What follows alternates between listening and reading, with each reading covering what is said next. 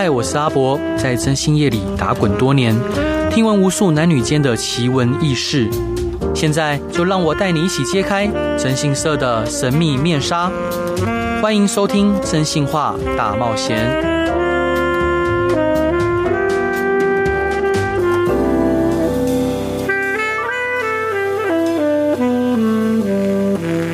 Hello，各位亲爱的听众朋友，大家晚安，欢迎回到飞碟电台，收听由我征信社阿仔所主持的《征信话大冒险》。每周一到周五晚上十一点到十二点，用声音、用故事、用音乐陪伴你。上一集、上一集、上一集、上一集聊到，我们请我们公司的一位顾问刘舍跟我们聊征信社是怎么样诈骗，但是我觉得好像聊到没有烧到痒处，我觉得有点失望。你是不是觉得他不会听？对我我对我觉得他不会听，所以我大胆讲。那这一集邀邀请到的一样是我呃可爱有气质，然后俏皮的好伙伴 Yui。Hello，大家好，我是有气质的 Yui。对，Yui 伙伴，你自己有听过什么客户跟你抱怨别家征信社诈骗他的方式吗？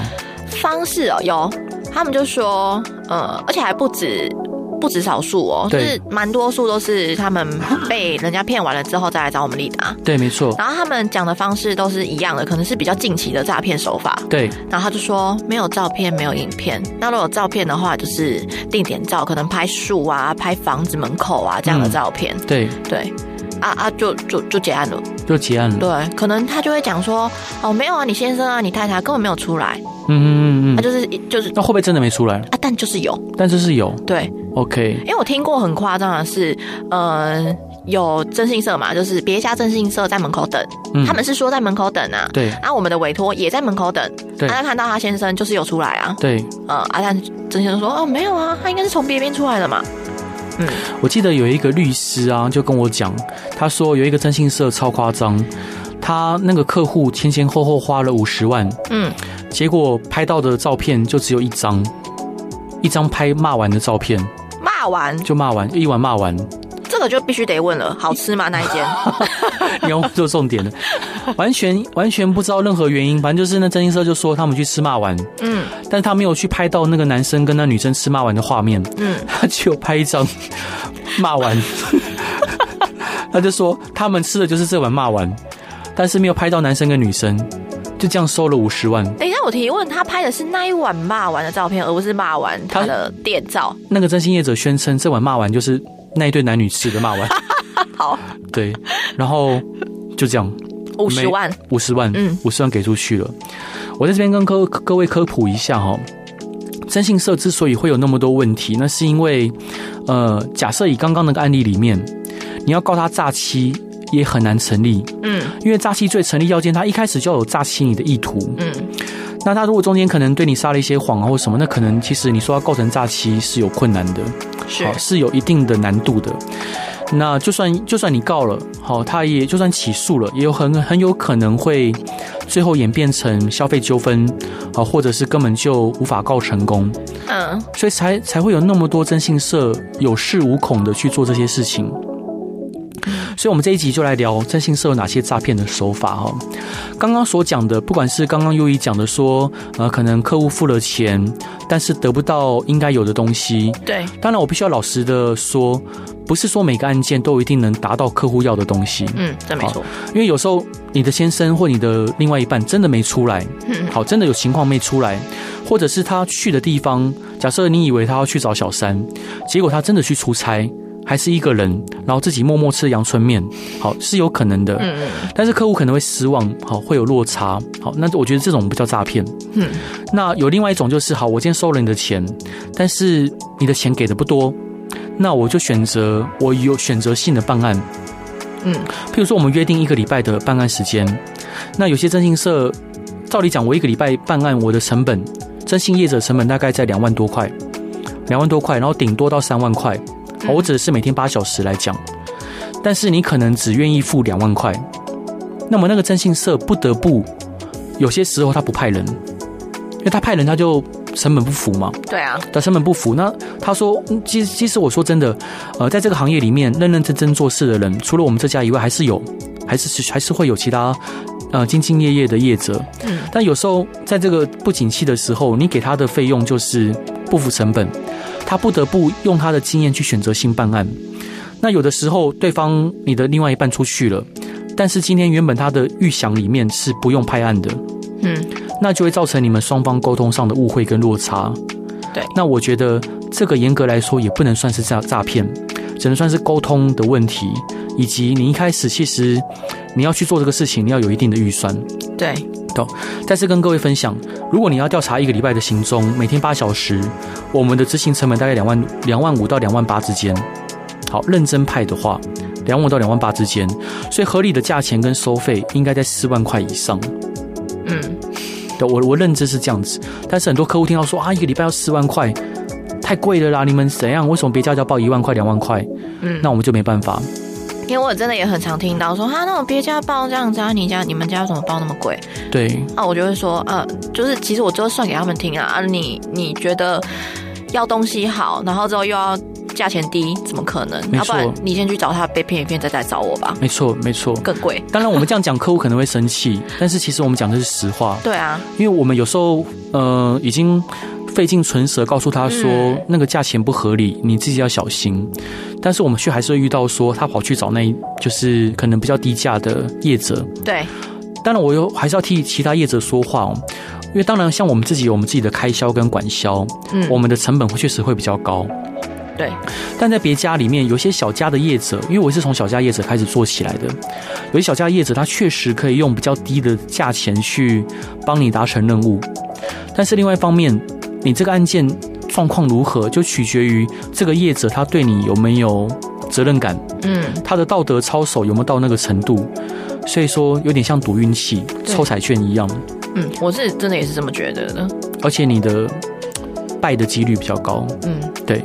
那我们现在继续分享，就征信社哪些诈骗的手法，最常见的还是合成照，嗯，譬如说你先生是开马自达三，假设，然后呃红色的，好，可能是一八年款的，嗯，那他知道说你怀疑先生有外遇，他就直接找一台同样款式的马自达三，好，如果他找不到找不找不到同样款式的，他就尽量把照片模糊，嗯，但他。把车牌合成进去，让这个车子拍进出汽车旅馆的画面，那很猛哎、欸，要很有很厉害的那个技术。没有，他就是拍照，他不拍影片。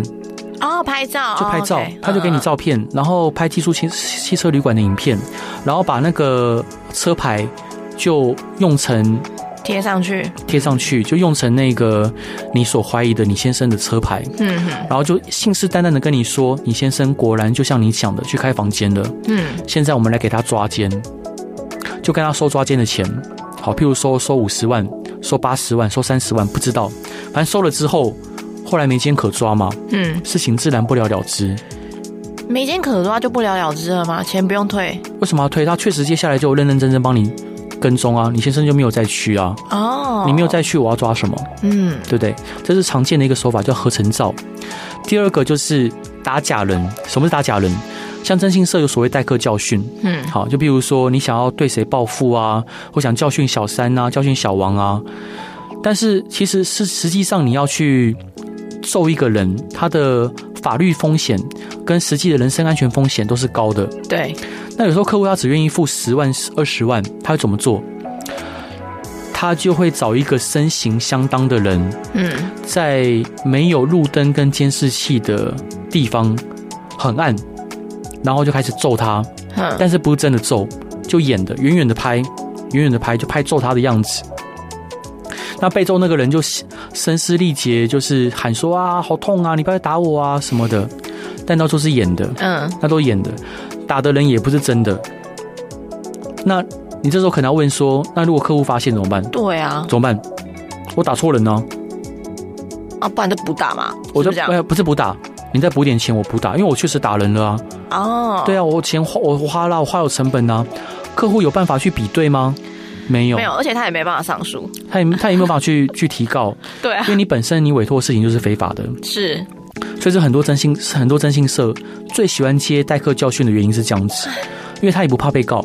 好，那还有就是除了刚刚讲的合成照，还有打假人，还有一个就是假搭讪。譬如说，你认为你先生有外遇，你认为你老婆有外遇，嗯，他就安排一个人去搭讪你的另外一半。是好，譬如假设你的先生，你怀疑他有外遇，嗯，他就安排一个女大学生在路边哭，坐在你先生的摩托车上面哭。嗯，刚刚讲说我被我男朋友放鸽子，我男朋友就是他有其他对象了。我从嘉义上来，我在台北，我不知道怎么回去，你可不可以载我到火车站？嗯，对。那很多人其实会答应呢。对啊，确实。好，那可能一一上摩托车，她的双手就这样从后面抱住你老公的腰，就说这就是你老公的外遇对象。就算就算就算就算你老公坐怀不乱，没有答应说要载他，他可能就就突然一一个吻就亲到你老公的嘴上，嗯，你老公也来不及抵抗啊，嗯，对不对？那就拍下这个画面，就跟你说这就是你老公外遇对象。然后要你继续付收证跟抓奸的费用，或者破坏的费用。嗯。对，各位，这其实是我非常痛恨的一件事情，就是明明这个人没有外遇，但征信社却会想办法制造一个人出来。嗯，那这样的做法不知道破坏多少人的家庭，这是非常恶劣，而且我非常痛恨的事情。嗯，哎，博哥，我想问，因为其实一开始我就在利达，我没有接触别的征信社过。嗯。对，你刚刚提的那些案例是。从以前到现在，别的征信社还在做，还在做，还在做，那真的很糟糕哎。那待会下一段，我想要分享一些更夸张的例子。嗯，好，还有更夸张的哦，多多多多到多到爆。对，那这一段我想要分享的歌是蛋宝跟徐佳莹的《嘘》。Hello，各位亲爱的听众朋友，大家晚安，欢迎回到飞碟电台，收听由我真心是阿仔所主持的《真心话大冒险》。这一集要跟你聊的是。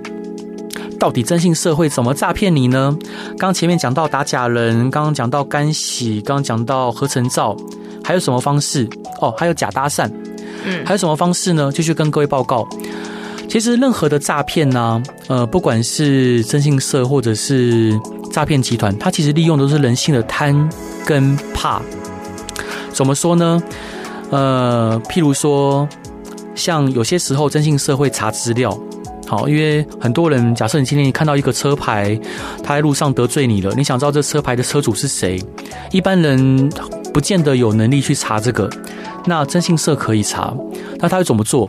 他可能找征信社去查资料。好，那可能他跟你收个两万块查车牌，假设假设哈，嗯，但他给你假资料，那你也不知道啊。呃，对，给你假资料，你也不知道。对，好，这是基本的哦，这还算好的。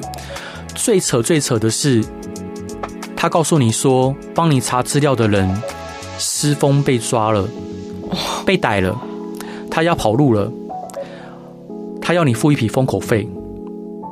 哦，如果你不付封口费，他就要把你北出来，就说是你委托他去查资料的。嗯，一收二十万、三十万、五十万、上百万都有。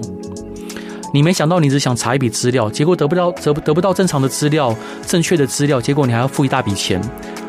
哦，原来原来是这样啊，那真的是够扯哎。对，没错没错。然后很多征信社的人还会，譬如说你怀疑，好，你怀疑自己被跟踪，嗯，他就故意找人家跟踪你，他真的找人跟踪你，他不是要帮你查有没有人跟踪你，他故意让你的怀疑实现。嗯，就让你开始密集的被骚扰。嗯，然后因为跟踪的人是他安排的嘛，对，他就告诉你说啊，我发现跟踪人是谁了，他是呃四海的啦，不然竹联的啦，哦某个堂口的谁谁谁，让他害怕。对，他要怎么跟踪你，我不知道，但是我们现在去瞧，好，我们也有风险，你付出多少多少钱来，我来去跟他请他喝酒什么的，也真的去请这个人喝酒，也真的有去做什么，但反正都是演出来的。对。那你的钱就这样不断打水漂，好，那可能要跟继续跟你盖啊，就说你当初你是之前是不是跟谁谁谁在一起过？好，就像算命一样，嗯，他根据你之前跟他聊天给他的资讯，嗯，他讲一个故事出来，哇，结果你顶达到了，就跟算命讲说你印堂发黑，你卡到阴一样，嗯，好，然后后面让委托人害怕，借此又拿去更多的钱财。那除此之外还有哪些方式？还有就是有些人他譬如说。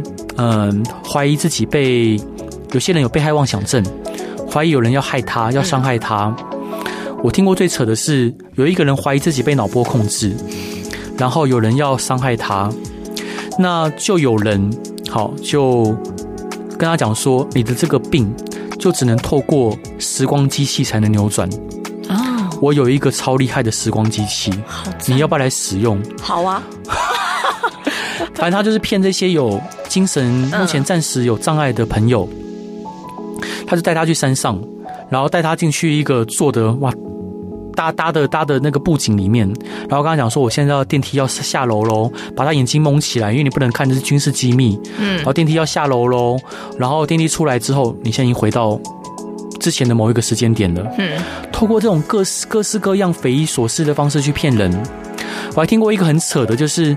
嗯，我们业界有一个很喜欢把自己诈骗人家的事拿来吹嘘的，好，他自称征信社的魔王，好，他真的很糟糕，真的很烂。呃，譬如说有一个女的怀疑她老公有小小三，她她就骗她讲说，我认识某某的茅山道士，他可以帮你斩断老公小三，他非常厉害。结果他就找一个随便路人，不要说随便路人了，就是他们配合的。配合的一个演员呐，嗯，就在这女生胸部上面画一道符，那符符也不是真的，就随便乱就鬼画符一下，就跟他收了五十万。这女生竟然心满意足的离开哦，嗯，那各位一定会想说啊，如果说老公小三没有被斩断怎么办？他会跟你讲说，因为你心不诚。哦、真的也可以这样推耶？对你，你你心心心不诚，所以说因此这个符没有生效，我再给他画一道。但是你已经花五十万了，没关系，这一道符我就要算你十万块，嗯，又在收钱。那如果真的成功了嘞，更成功他就更信他了嘛，对，他就开始继续洗这个女生。但是你先生接下来有什么结束？哦，我来帮你化解，甚至因此骗财又骗色，走这个心灵的路线，对。没有错，他就利用人性的贪跟怕，嗯，好怕什么？像你刚刚案例，就是怕家庭破碎，对，好，还有更扯的哈，像台中有某征信社，好，那个征信社，哎，其中有一组，好，因为我们征信社会分组嘛，他们其中有一组专门就是以睡客户出名的，嗯，他们用尽办法会让客户喜欢上他们，无所不用其极让客户喜欢上他们。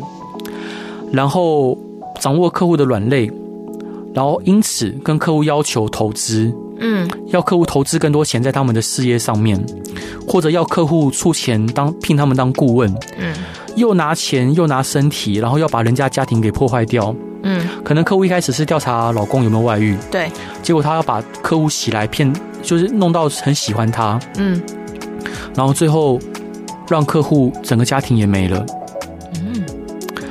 所以我想在这边跟各位听众朋友分享哦，其实做征信社的人很少有好下场，要不然就是得癌症的啦，要不然就是后来自己了结自己的啦，要不然就是就是失踪的，好，或者被杀的也有。为什么？坏事做太多。哦，我是刚刚差点讲啊，那我先离职。哎，我们我我觉得我们不会。好好，我们绝对不会。我们不会，好，因为我也不许这样的事情发生。嗯，因为其实我们公司的离职率，其实在之前讲过算高的。好，因为我觉得这个人他无法。譬如说，我觉得他很会赚钱，但他心术不正，嗯，不好意思，请你离开。嗯，譬如说，你很会赚钱，但是你无法跟公司的文化融为一体，不好意思，请你离开。或者是你可能，呃，没有办法按部就班的联络客户，你让客户觉得很不安，或者你不负责任，好，或者是你，呃，有一丝丝欺骗客户或公司的情况。我不管你跟我关系再好，不管你对我多么重要，不管你多会赚钱，不好意思，还是要请你离开。嗯，因为对我来说，我想要跟各位听众朋友分享，我认为任何一个年轻人，像我现在已经步入中年了，我认为一个任何一个年轻人最重要的就是他的声誉，好，他的声誉是最重要的。我觉得人无信而不立。对，那你今天立身处世，像当然有些人他有很好的爸爸妈妈，他家里很有钱，那是他的事情。但对于像我们这种没有任何背景的孩子来说，我们的声誉、我们的信用，就是我们立身处世的条件。所以我谆谆的不断的告告诉我的同仁们，一定要遵守信用，一定要负责任。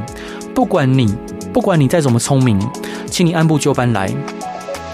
那 Yui。你有没有还有遇过其他，呃，你觉得诈骗的案例吗？还是你有有有，就是装，呃，嗯，那该怎么讲啊？可以讲，对对对，可以讲哈，可以讲啊。那个装针孔啊什么的，就是客户会说，哦，他家好像有被人家装针孔，有被人家装监听，要请我们要去做检测，对，还是什么的那一种。他跟我讲，之前有去找别人去做检测，对，然后是她老公找的，对，然后他在旁边看，对。然后他看到那个人哦，从他的袖子的口的，就是袖子口，然后拿出一个像是黑黑的东西，哦、然后被他抓到，我就他就说哦，这里有啊，我就说他他就说啊，这个东西不是从你刚刚口袋里面拿出来的吗？对，袖口里面拿出来的嘛，嗯，就当场人赃俱获，就是要让他相信他家真的有被装针孔。对，没错。可是有要干嘛？这就是利利用人性的贪跟怕，嗯，哦，这是利用人性的怕啦。因为客户已经担担心家里可能被装针孔了嘛，对，他就让他所所担心的事情成真，然后因此就放了一个监听器，对，在他所所担心的地方。是。除此之外，还有呃，譬如说像刚刚上一集刘舍有讲到的假支票，嗯，好，譬如说他可能委托呃客户可能委托征信社去讨债，嗯，讨债可能钱没有讨。好，没有讨，然后因此就弄一张假假支票，说：“哎，我钱讨到喽。”嗯，然后要求客户先付这属于征信社那一半的利润，那可能动辄就是好几百万、几十万。然后除此之外，还有各种各式各样很恶劣、很恶质的手法，哇！一下真的，一下真的讲讲不完。嗯，突然宕机了。为什么？那那先来讲个笑话。讲个笑话，好啊。我说我跟你讲，我讲我讲，我说是我讲。我想看还有哪些征信社诈欺的手法。嗯，感觉真的很层出层出不穷哎、欸。对啊，就是你刚刚讲的那些东西，有时候有些是真的可以想到啊，有些是就觉得真的很佩服他们的脑袋。哦，之前还有一次有一个客户，我之前在节目中好像有提过，有一个客户他、嗯、呃就说自己就是呃在反送中运动的时候，嗯嗯，就是被共产党监控。然后我们的国家跟共产党合作，要对付他，要处理他，好复杂啊！所以说他就怀疑说自己被国家单位监控。嗯，那他去找别的征信社查，说谁监控他？那个征信社在南部的一家征信社，竟然跟他讲说，我查到了，是六军团的一个上将在调查你。我提问，嗯，那个人是？政府机要的人吗？很重要的人吗？我是说委托委托人没有，她就是一个女学生呢、啊，是一个就是一个学生，女学生。然后她辍学了，然后她已经她、嗯、已经精神有一点就是不正常了。嗯、然后很多征信社的人会去骗他们，嗯，就骗他们，让他们的怀疑不断的加重他们的病情。嗯，我觉得这些征征信社的人，他没有去管管说你这样做可能会让他越来越无法回头。然后越来越陷溺日深，单纯就想赚钱，单纯就想赚钱。嗯、重点是这些人还活得很好，就这些我所知道的这些人。嗯，那当然有时候应酬上嘛，难免会遇到。好，那我还是要尊尊称他们说，哎，叉叉总，叉叉档，哎，哦，对。但其实我心里面是想说，我说我心里想说，哎，大哥，你你一定要用这样的方式去欺骗委托人吗？你这样真的有办法睡得安稳？然后你不会担心说你这个报应会伤害到你的孩子吗？当然我不会去问呢、啊。对啊，我不会去问。心里的疑问。那火哥，我有一个问题，我想问，因为你从事征信社啊，这就是征信社中的清流之一。啊，你这样子的态度啊，然后不会被封杀吗？因为毕竟我们不是一间很大间的征信社。现在是很大间的了。不是说跟其他。跟跟其他比，我们也算。其实我们以，当然你说以案件，就是以大间来讲，我们分几个指标嘛。一个是员工人数，对。然后第二个是案件量，对。以案件量来说，我们其实现在是全国第一。嗯，这我相信。好，就是我们案件量是全国第一。那以员工人数来说，我们大概是全国第三。嗯，对，全国第三。那你说另外两大系统的？诶、欸，我们下一段一起聊。那这一段，这一段我们想听的歌是 Sweet John 的《亲吻了在摸索》。Hello，各位亲爱的听众朋友，大家晚安，欢迎回到飞碟电台，收听由我真心是阿仔所主持的《真心话大冒险》。每周一到周五晚上十一点到十二点，用声音、用故事、用音乐陪伴你。今天邀请到的是我可爱的好伙伴优怡，我优怡啦。是，然后刚刚这一段聊的是征信社是如何诈骗。那当然，刚刚在上一段的最后，又疑问到说，像我们这样子，呃，把征信业的内容去，呃，尽量让它透明化，嗯，又或者是我自命清高，好，我我就我就比较，就是确实自命清高嘛。哎，如果跟其他征信社比的话，就不是啊，确实是清流啊。呃，对，但但。嗯，因为你刚刚上一段问到说，会不会招来其他同行的记恨以及呃不开心？嗯，答案是当然会。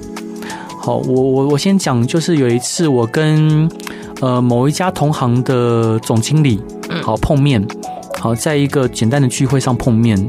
其实我是一个很讨厌应酬的人，我能尽量在家里面就在家里面。但是偶尔还是有一些推不掉的，好，那他就说，他就指着我鼻子就说啊，小博啊，哼，我就知道你，我早就想见到你了啊，你总是把征信社的事情摆在那个部落格上面啊，摆在电视上面啊，好，你就害我们没有生意做，你知不知道挡人财路如杀人父母？嗯，他们这样讲，好，那我就看，我就看他讲，他就开始噼里啪啦讲，他就说啊，你这这些。这些赚钱的手法，你有什么好跟外人讲的？你怎么样去让别人知道这些事情？好，我这样告诉这位同行总经理，我告诉他说：“我说阿兄，我觉得做任何行业，好，我想要让被人家尊敬。目前别人提到征信社，都想到说负面的事情。嗯，但是阿兄，你有孩子，我有孩子，我希望我孩子长大之后，他可以骄傲的跟人家讲说。”我爸爸是从事征信业，嗯，我不要人家想说啊，讲到征从征信业，讲说啊，你两面洗啦，你诈欺啦，你跟黑道有关呐。我说大哥，我觉得我们没有必要这样子，嗯。那当然，其实其他的征信业同行，我指的是规模跟我们一样差不多比较大家的，好，好明显，呃，呃，对，就比较大家的。那他们其实也会，其实台面上我很尊敬他们，好，因为毕竟都是前辈，我真心的尊敬他们。好，尤其是呃，我们同行的呃龙头，我我其实对他们老板，我其实如果可以的话，我很希望我没有出来创业，我很希望我当初是在他的底下继续帮他打天下，因为我觉得他很帅，我觉得他有霸气，我觉得他很重情义。哦，对，就是我们龙头赵老板。我以为你要说长相的部分啊，我觉得他长得很帅，也真的帅啊、呃。对，我觉得很帅，但是虽然有些就是可能我跟呃人家聊，人家说也不见得不见得觉得帅嘛，那我觉得帅就好了。哦哦，我很尊敬他，我很希望我能帮他打天下。当然，可能那时候呃，因为他们公司制度的关系，我无法留在那边，我觉得自己出来创业。嗯，我还是非常尊敬他们。那当然我知道，可能他们不见得。呃，乐见于我这个后生晚辈，呃，声名鹊起，嗯，或者是以后进之姿，不断的在追赶他们，是他们是不乐见的。又或者另外一位，呃，规模也很大的同行，他非常的不喜欢我，他也常常就是在呃大家面前说我的不是跟不好，我觉得都没有关系。好，我也非常尊敬他。譬如他会对跟别人威胁说啊，那个利达小博，我要找机会找调查局的人去抄他，我要找刑警大队去办他。好，各位，我听到我当下我会怕吗？不会。嗯，我就是没有做任何不好的事情。对，我不扎欺客户，我不欺负人，然后我也不碰违法的事情。欢迎你来查，好，欢迎你来查，也欢迎你来办我。嗯。因为我没有做，就是没有做。对，我觉得身正不怕影子斜。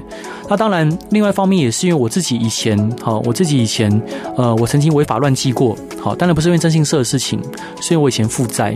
嗯，所以说我对于任何的事情，我非常小心谨慎。那我对于同行的前辈，哈，不管他规模大或小，我都非常尊重。嗯，只要他们撇开他们办案的手法或者欺负客户的事情，我都一定是尊重他们的。但是我想在这边还是要呼吁，呃，同行的，不管你是年轻人，或者你是主管阶级，甚至你是老板，我想呼吁大家，这个行业的这个行业，我们好好做，还是可以赚到钱的。嗯，我们认认真真做，一样可以赚到钱。我真心的祈求各位同行的从业人员，我们一起来树立正面的形象典范。说真的，要做好一个好真心业者，很容易被。很容易被客户嫌，因为有时候你反而做越多，客户越越会嫌你。但是那又怎么样？我们能不能做一个让我们的孩子觉得骄傲的业者，然后我们能不能把我们的本职学能发挥到极致？我们能不能一起团结起来？呃，先从我们台湾，然后到两岸，到整个亚洲区，到整个华人地区，我们让华人地区想到台湾有一个产业叫私家侦探，好，就跟瑞士钟表一样，因为台湾有一个，能不能有一个服务业叫私家侦探，超厉害、超专业、超敢为客户冒险。然后可以冒险进取，要做什么事情都可以做得到。我觉得我们可以做得到啊！我们台湾人是那么的、那么的灵活，然后又那么的、那么的会想。嗯。但我不知道为什么就，总之我相信我们，我先来做，我先来做给大家看。我相信各位，你们的资源都比我多，你们的人脉都比我广，我能做到的，同行的前辈们，你们也一定也能做到。同时，我想跟同行新进的人员讲，你可能小时候跟我一样喜欢看福尔摩斯，喜欢看亚森罗平，像我小时候还有漫画叫傀儡师左近，还有危险调查员，还有金田一，还有柯南。可能你也看东野圭吾的书长大的，或者你看的是呃凑佳苗的，啊，或者是你看的是杰克里奇，或许你有一个侦探梦，但不管你现在哪一家征信社，又或者你自己在创业。你要知道，征信业这个行业，你很多很多诱惑，有的时候你就要撒一个小小的谎，你给换来大来大量的钱财；你就要撒一个小小的谎，你就可以减轻很多的工作量。但亲爱的伙伴，这是不对的，这是不对的，请你以一个身以一个身为侦探，呃，自豪。好，侦探是有是一个我觉得是令人尊敬的行业，就好好的做。好好的拼命的把自己不断的充实，哪怕饿肚子也没关系。我很喜欢像《银魂》里面的万事屋啊，里面的阿银，里面的呃他们在工作，他们也常常有一餐没一餐，但他们乐在其中，大家开开心心打打闹闹，有什么不好？像如果 U 影，你应该知道，其实呃办公室我几乎很少开冷气，嗯，几乎不开，所以你们走进来的时候都会看到热热的，超热，超热，但是。我我都让我们公司的伙伴都吹冷气，嗯，好，我我我不会省，我不会省这个。然后，如果各位有看到我，我手上也没有手表，我没有任何手表。然后我的衣服，呃，大部分都是穿十几年的。像有一件有一件短裤哦，嗯，破了好几次，我也是把它再缝缝起来。那甚至有有有的时候就就就又破了，然后人家会笑说啊，你一个老板，你可以穿得比较啪里啪里一点。但跟亲各位听众朋友报报告，就是我我觉得我做做征信社这一行，我觉得骄傲，因为我帮助过很多很多的人。但是我帮助人，我不是为了要赚钱。对，的确这个行业有让我赚到钱。好，但是这几年，但是我还是要提醒我的所有伙伴要省，要省，要省。好，钱是省下来的。好，不要养成，不要觉得钱赚的容易就养成奢靡浪费的毛病。像优怡可能不知道，我们之前有一个同伴叫哲豪，他非常的聪明。他非常的可爱，非常幽默风趣，你可能有见过。我很我很喜欢他，因为他是我们之前一个过世的伙伴阿锦留下来的同仁。嗯，他很聪明，各位伙伴，他比我还聪明，但他染上吸毒跟赌博的恶习。嗯，然后还有到处交女朋友。其实任何男人只要吃喝嫖赌毒，染上任何一样，就可以让他毁掉。染两染染上两样，这个人就万劫不复了。嗯，那可能泽豪他很聪明，觉得自己很聪明，他觉得征信社可以让他赚很多钱，他就染上这些恶习，结果怎么样？人就不断的往堕落的那一方面去。嗯，所以呃，我这边想要跟呼吁呼吁各位，就是这个行业的年轻的新血们，一定要节省，一定要自律，一定要尽量让自己过着苦行僧式的生活。好，尤其是男性伙伴，你一定要严格的要求自己，好，不要去接近女色。好像我自己其实也很好色，我很好色，但是我知道我自己的本性这样子，我就要逼自己不要去接触这些可能会让我起心动念的人事物。好，要严格的要求自己，唯有这样子，你才能在这行里面稳定的发展。大概是这样子，宥颖觉得呢？我觉得你刚刚讲的那段话非常的认真，我刚刚一直在看着你眉头深锁的样子。哦，不过在认真的时候，他的眉讲话的时候眉头都是紧锁着的。哦，对，从刚刚录音录音录到现在，你刚刚那一段，唉，锁起来了。对，就是各位听众朋友，我觉得其实做征信社征信社这一行，我觉得是有时候会蛮难过的，因为很多人嗯、呃、拿到名片会说啊，你们征信社就是诈骗啊，你们征信社就是。做做黑的啊，或征信社会怎么样怎么样？嗯，或者很多人会对征信征信社的人有很很重的防备心。其实像我自己的爷爷，我爷爷是呃很奉公守法的警察，然后他同时也是退休警察协会的桃园的创会长。但是我想要加入警友站，因为我很尊敬警察嘛，我想要为我现在事业还算稳定，我想加入警友站为呃警察。朋友服务，但是某一个派出所看到我是做征信社的，就把我缴的钱退回来。他说这边不欢迎征信社。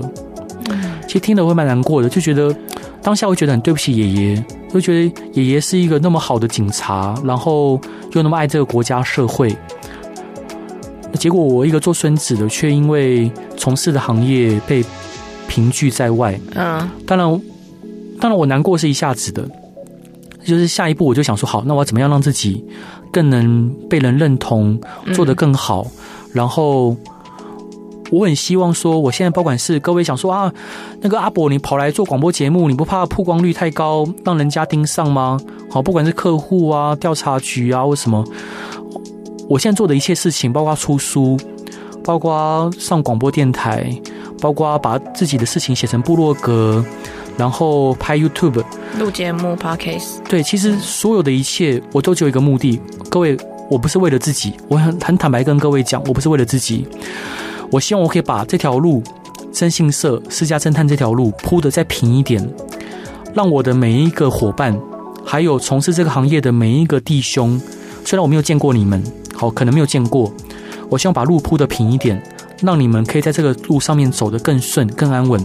当然也包括坐在我前面的 U 以，嗯，包括公司每一个弟弟妹妹。我其实有时候觉得很累、很辛苦、很想放弃的时候，因为说真的，我现在就算把牌租给人家，我一个月可以爽爽的领更多钱，一两百万都没不是问题。嗯，但是我可能每天还要 处理公司伙伴的情绪啊，然后可能还有同行 同行的敌对，然后还有各式各样的事情。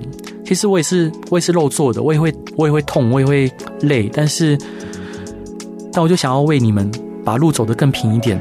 所以，如果你也是有兴有有兴趣从事这个行业，请你恪守己心，然后把这个行业给走好来。最后一段想分享给大家的歌是邓福如的《能不能想起我》，那也希望各位就是一起从做一个好的侦探，把这个行业做好。大家拜拜，晚安，拜拜。